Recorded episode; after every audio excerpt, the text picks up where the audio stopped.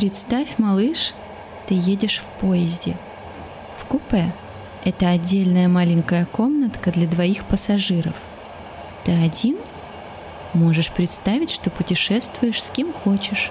С другом, или с папой, или с бабушкой, или с выдуманным существом. Например, с большой мягкой собакой, с синими глазами и доброй мордой. Уже вечер, и солнце чуть опустилось за горизонт и мелькает из-за синих гор. На верхушках горах белые шапки снега, где-то поблескивают ручьи. В купе стол у окна и два дивана по стенам.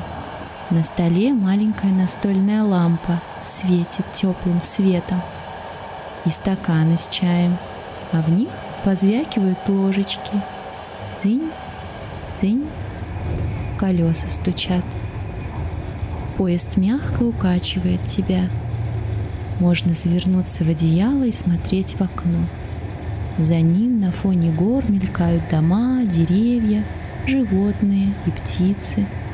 Мы уезжаем далеко-далеко.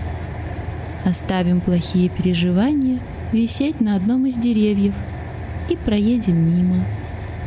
И вот солнце совсем садится и поезд проезжает бескрайнее поле с колосьями. Они колышутся на ветру волнами и кажутся золотыми, потому что на них с неба ярко светит луна.